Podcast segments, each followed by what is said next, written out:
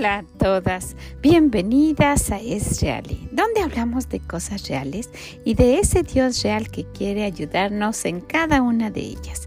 Soy Vicky Gómez y le agradezco mucho que esté aquí con nosotras el día de hoy. Ojalá que lo que escuche le sea de bendición.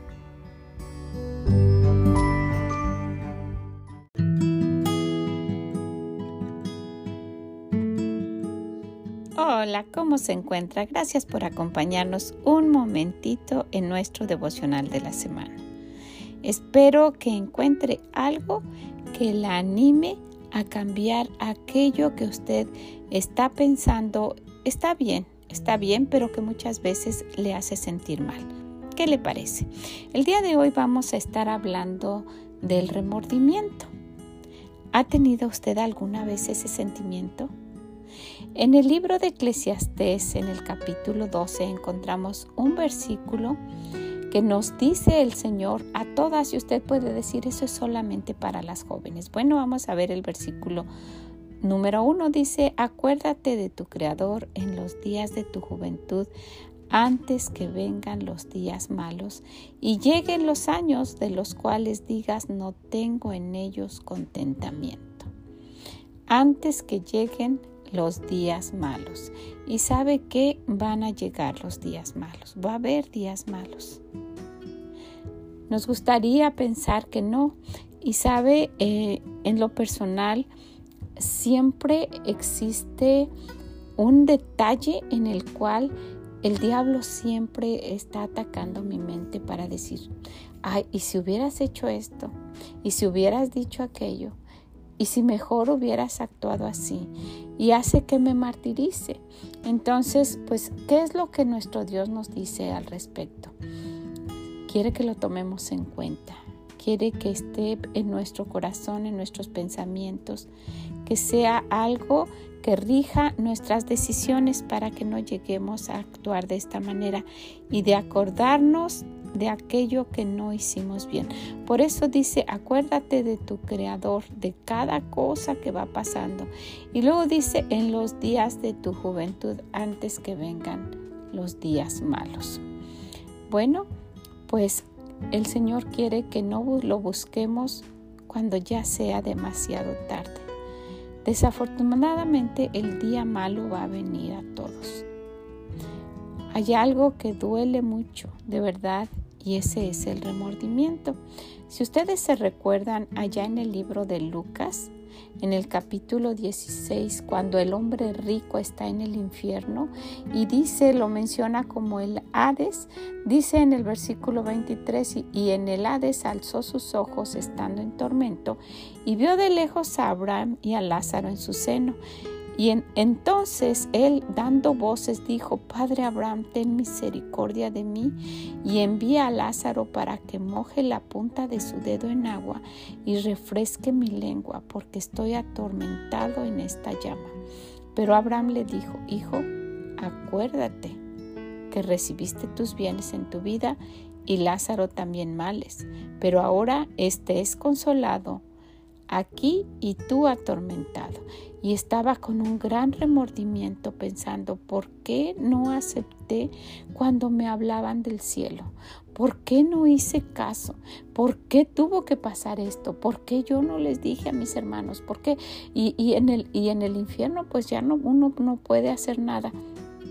Pero muchas veces el diablo quiere que tengamos una vida aquí de verdad, un infierno, con un remordimiento constante, constante y por cosas pequeñas, no tienen que ser grandes, pero nos hacen estar con aquello porque no hice esto, porque tuve que haber dicho esto, porque tuve que haber pensado de esa manera.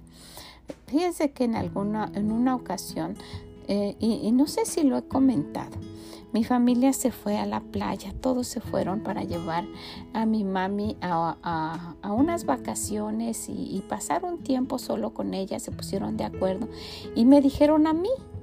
Y pues en esos días mi esposo se, se, había ido para un viaje a trabajar y yo me iba a quedar sola.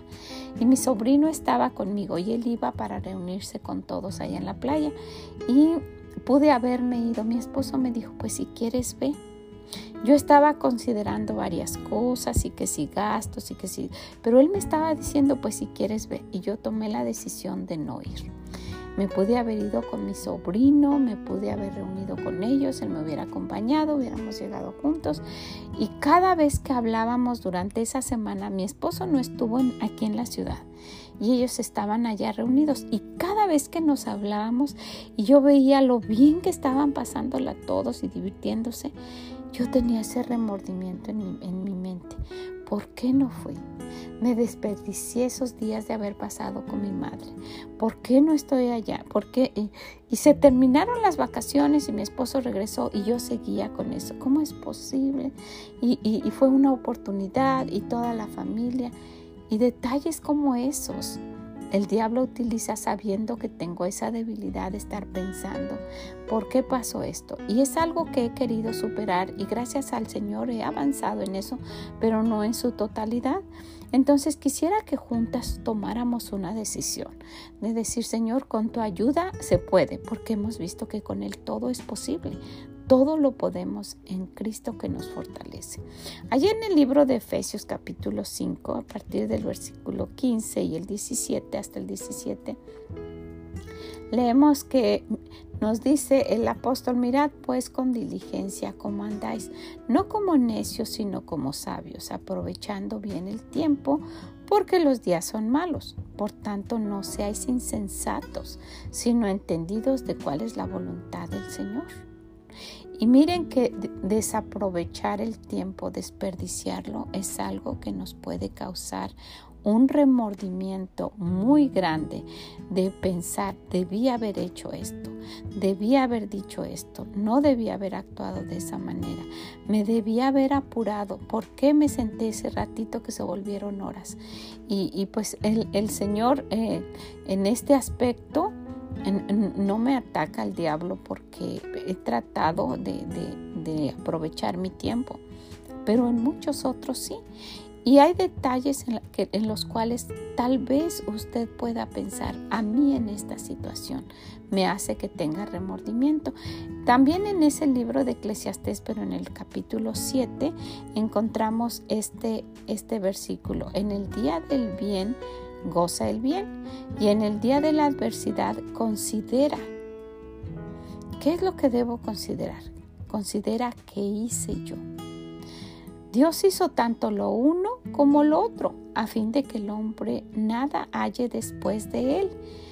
Sabe, necesitamos saber qué es lo que Dios quiere para hacerlo y no decir como muchas de nosotras, si hubiera sabido, si alguien me hubiera dicho. Entonces considera, piensa qué es lo que tienes que hacer. El versículo dice que los días de tu juventud. ¿Por qué? Usted puede decir, usted ya es una persona mayor y yo también ya tengo varios años, pero sabe, para nuestro Dios el tiempo es muy diferente de como lo vemos nosotros. Si usted es una mujer casada y tiene 23 años, muy joven, ¿verdad? Pudiera decir que juventud es alguien de 15. Pero ¿qué hay si usted es una mujer de 30 años? Entonces usted pensaría que la de 23 años es joven, ¿verdad? Y que se acuerde del Señor en esos días de juventud. Entonces, esto aplica a todas, porque a los ojos del Señor todas pudiéramos ser jóvenes. ¿Qué tal que, que vemos nuestra edad comparada con la de Matusalén? Con esos hombres que vivieron 900 años, 500 qué jóvenes nos oiríamos, ¿verdad? Entonces acuérdense de su Creador, dice el Señor. Acuérdate antes que venga el día malo y digas no tengo contentamiento, no puedo, no estoy contenta porque... Y empezamos entonces a sentirnos mal, a sentir ese remordimiento. Para Dios el tiempo es diferente, muy diferente. Necesitamos acordarnos de Él siempre, porque Dios como un caballero nunca nos deja sin recompensa cuando lo tomamos en cuenta, cuando lo, lo buscamos y hacemos su voluntad. En el libro de Lucas capítulo 5 y en el a partir del versículo 1 encontramos esto. Y, quisiera que ponga mucha atención en este detalle. Estaba el Señor Jesús ¿sí? en un lugar que se llama Genezaret Vamos a verlo. Aconteció que estando Jesús junto al lago de Genezaret, el gentío se agolpaba sobre él para oír la palabra de Dios. Y vio dos barcas que estaban cerca de la orilla del lago, y los pescadores, habiendo descendido de ella, lavaban sus redes. Y, y entrando en una de aquellas barcas, la cual era de Simón, le rogó, eh, y, y quiero que piensen eso, le rogó que la apartase de tierra un poco y sentándose enseñaba desde la barca a la multitud.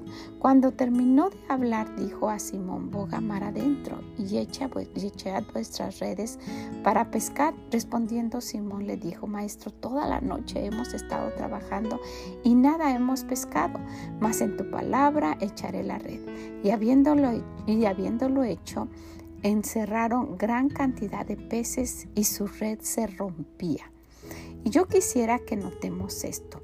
El versículo que estamos viendo dice, acuérdate de tu Creador, tómalo en cuenta. Cuando nosotros tomamos en cuenta al Señor, Él nunca nos va a dejar sin recompensa. Nunca. Cuando nosotros hacemos algo por Dios, nunca, nunca Él nos va a, ignorar o lo va a pasar por desapercibido. Aquí dice, y si lo notamos, miren esta parte, dice que vio dos barcas que estaban cerca de la orilla del lago y los pescadores, habiendo descendido de ella, lavaban las redes y entrando en una de aquellas barcas, la cual era de Simón, le rogó ¿Qué quiere decir esto? Le rogó, no le ordenó. el Señor es claro diciendo esto. Le pidió de favor.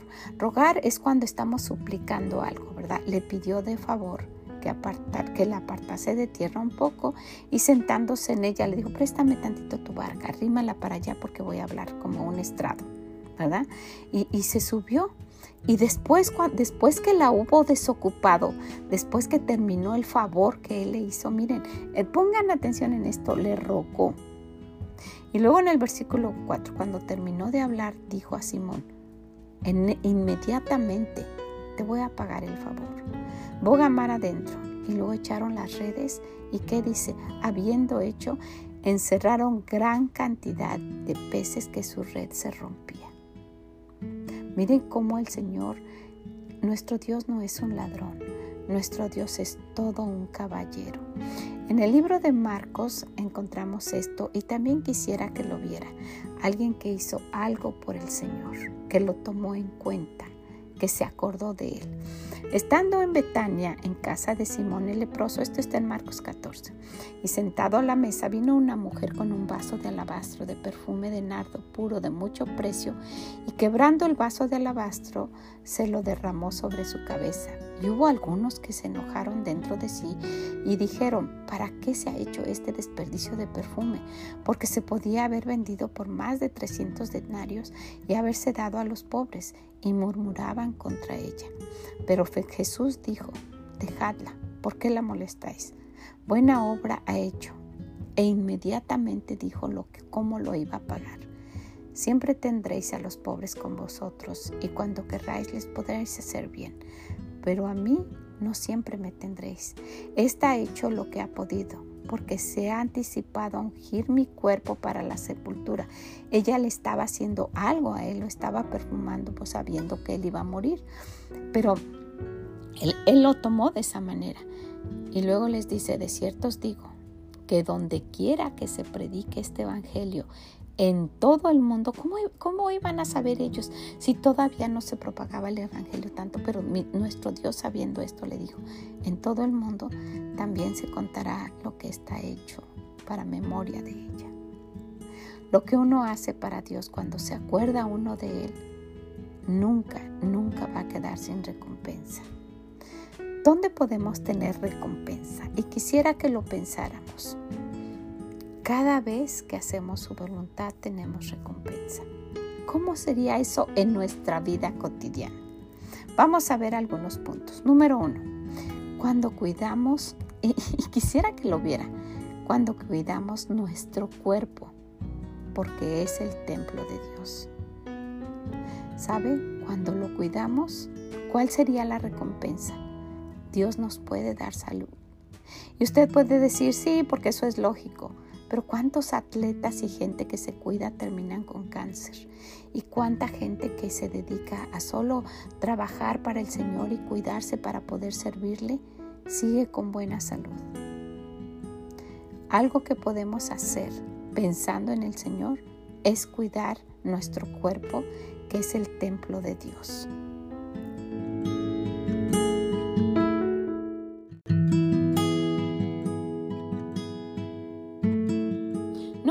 Cuando hablo a otros de Dios, principalmente a mi familia, para que no nos suceda lo que le sucedió, a ese hombre rico que dijo envíen a alguien porque estaba con mucho remordimiento.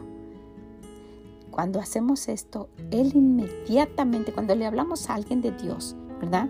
Él inmediatamente nos da la recompensa, nos da algo que no se compra con dinero, nos da un gozo, y no tendríamos ese remordimiento de haber dejado pasar la oportunidad que Dios nos da de haber hablado con esa persona. Dice el Señor, acuérdate, acuérdate de tu Creador, porque van a venir los días malos en que ya no se pueda hacer eso. Número tres, cuando cuido de mi esposo y lo respeto, ¿cuál sería la recompensa? Me da un hogar feliz y no tendría un remordimiento de pensar, ay, yo tenía una familia, ay, yo tenía un hogar. ¿Verdad que sí? Número cuatro, cuando cuido de mis hijos, como Él me manda y también cuando los disciplino correctamente. ¿Cuál sería la recompensa? Me da paz. Que cuando ellos tengan que irse de casa podamos decir yo hice todo lo que pude. Y pase lo que pase, no tengo remordimientos ay, si hubiera hecho esto, si les hubiera enseñado eso. ¿Verdad que sí? Número 5. Cuando aprendo más de Dios y reconozco que lo necesito y lo busco en oración. ¿Cuál es la recompensa? Él me puede usar y no tengo remordimiento. ¿Sabe? El día que lleguemos al cielo va a haber mucho remordimiento de pensar, no tengo nada que poner a los pies del Señor porque no hice nada. Entonces, cuando yo aprendo más de Dios, Él me puede usar y de verdad llegando al cielo no tendríamos ese remordimiento. Número 6. Cuando doy algo a Él. ¿Se ha puesto a pensar esto? ¿Qué pasa cuando damos algo para la obra de Dios en cualquier circunstancia? Llevando comida, una ofrenda, lo que usted quiera. ¿Qué es lo que Dios me da? Dios me multiplica lo que tengo y me da mucho más de lo que merezco.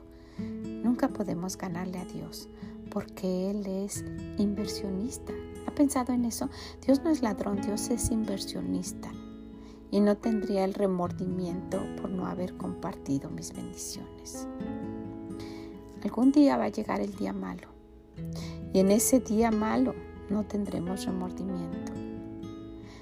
De poder decir, ah, hubiera cuidado mejor a mi esposo. ¿Sabes? Siempre habrá alguien que lo valore más. O de decir, debía haber aprovechado el tiempo con mis hijos. O debía haber usado mejor mi tiempo. O me debía haber cuidado más. Debía haber hecho más por Dios. Que nunca, nunca tengamos que decir, hubiera, con un gran remordimiento.